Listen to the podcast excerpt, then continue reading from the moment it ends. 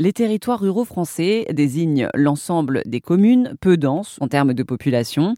88% des communes de l'Hexagone font partie de ces territoires et 33% de la population française vit en zone rurale. De fait, beaucoup de jeunes grandissent à la campagne et leur choix d'orientation professionnelle est souvent réduit. Et les causes de ce phénomène sont multiples. Alors, pour laisser aux jeunes des zones rurales la liberté de choisir leur avenir, une asso a trouvé la solution. Louise Leroux travaille pour Chemin d'avenir. Bonjour Louise Leroux. Bonjour. Est-ce que déjà vous pouvez nous raconter l'objectif, le but de cette association Chemin d'avenir? Oui, alors l'association Chemin d'avenir a pour mission euh, d'informer, d'accompagner et de promouvoir les jeunes qui grandissent euh, dans les zones rurales et les petites villes de France pour leur permettre de réaliser leur potentiel euh, en ayant les mêmes chances de départ que les jeunes qui grandissent dans les grandes métropoles. Et alors, quelles sont les difficultés euh, en termes d'emploi, euh, d'insertion que ces jeunes-là rencontrent euh, en milieu rural?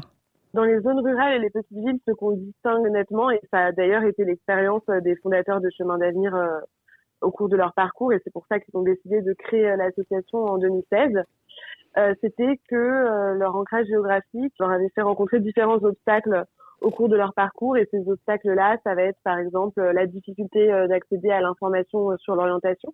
Mmh. Euh, bah, l'éloignement des salons d'orientation, des journées portes ouvertes, mais aussi euh, le fait d'avoir moins d'opportunités de faire des stages d'observation et des immersions professionnelles euh, en tout genre. Il y a aussi des fragilités économiques parce qu'aujourd'hui, quand on parle de la France, des zones rurales et des petites villes, on parle de zones qui concentrent 80% des classes populaires, donc il y a souvent des fragilités économiques qui s'ajoutent à ces obstacles-là. Et puis après, il y a donc bah, l'éloignement des opportunités, qu'elles soient académiques, professionnelles, mais aussi culturel. Il y a aussi des biais qui sont plus euh, psychologiques comme euh, l'autocensure euh, sur le registre de c'est pas fait pour moi parce que je viens de la campagne, il n'y a pas de médecin dans mon entourage, je pourrais jamais m'autoriser à faire des études de médecine par exemple. Est-ce que vous savez combien il y a de jeunes en milieu rural? C'est peut-être une question un peu compliquée, mais est-ce que vous avez une idée ou en termes de pourcentage sur le, nombre de jeunes qui vivent en milieu rural actuellement? Le nombre de jeunes qui, en tout cas la, population euh, qui vit en milieu rural aujourd'hui en France, euh, c'est autour de 23% de la population. Et dans les, ce qu'on appelle la France périphérique, donc on, par France périphérique, on entend euh, à la fois zone rurale, mais aussi petites villes de moins de 20 000 habitants, certaines villes moyennes, certaines zones périurbaines aussi. Donc on parle en fait des territoires qui sont éloignés des grandes métropoles. Cette France-là concentre 60% de la population. Vous en avez un peu parlé tout à l'heure, euh, des personnes qui ont créé Chemin d'avenir. Qui, sont ces personnes? Donc Chemin d'avenir a été créé donc en 2016, notamment par une femme qui s'appelle Salomé Bergioux, qui est aujourd'hui la directrice générale de l'association hein, depuis trois ans, qui a grandi dans un hameau rural de l'Allier, qui est allée donc euh, au lycée euh, le plus proche de, de, chez elle avec le bus de ramassage scolaire chaque matin, et qui déjà dès la seconde en fait a vu perspective d'orientation euh, limitée euh, par cette offre de proximité parce que bah, par exemple elle aurait potentiellement été intéressée par un bac ES à l'époque.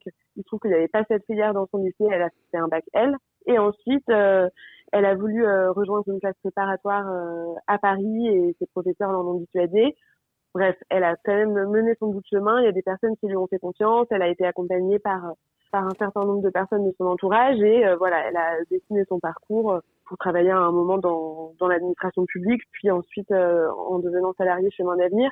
Et en fait, euh, au cours de ses études, elle a rencontré plein d'autres jeunes qui avaient été dans son cas et qui étaient un petit peu des exceptions. Et c'est euh, avec donc cet objectif de lutter contre les fractures territoriales, de rétablir une égalité des chances pour ces jeunes des zones rurales et des petites villes qu'elle a créé Chemin d'avenir il y a six ans maintenant.